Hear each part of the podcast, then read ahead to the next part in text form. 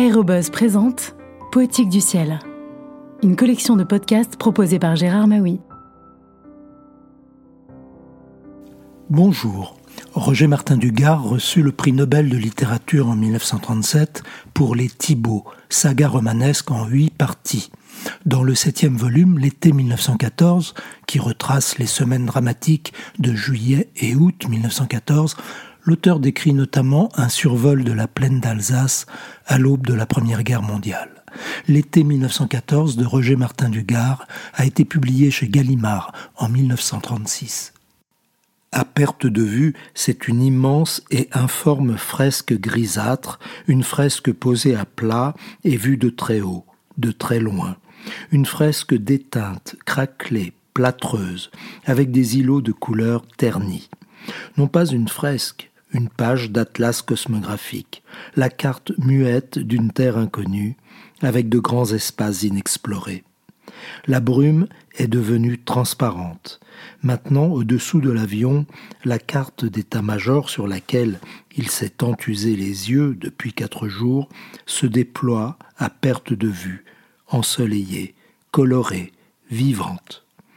Passionnément intrigué, le menton sur le bord métallique, Jacques prend possession de ce monde inconnu une large coulée blanchâtre, qui semble tracer à l'hélice son chemin, divise le paysage en deux.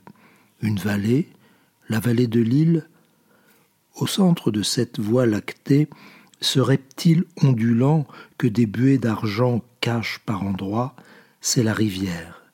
Et ce trait pâle qui l'allonge sur la droite, une route, la grande route d'Altkirch, et cet inextricable lacis de veines et de vénules, sont d'autres routes qui s'entrecroisent et qui tranchent en clair sur le verre vaporeux de la plaine, et cet autre trait d'encre qu'il n'avait pas remarqué d'abord, presque rectiligne, la voie ferrée Tout ce qui vit en lui s'est concentré dans ce regard plongeant.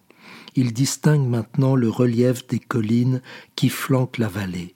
Ici et là, des nappes de brume dormantes s'étirent dans le vent, se lacèrent et laissent paraître de grands espaces nouveaux.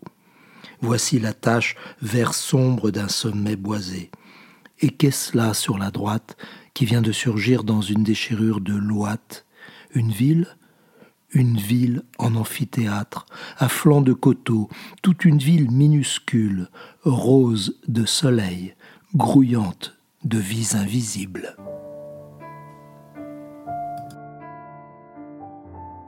À bientôt pour de prochaines lectures.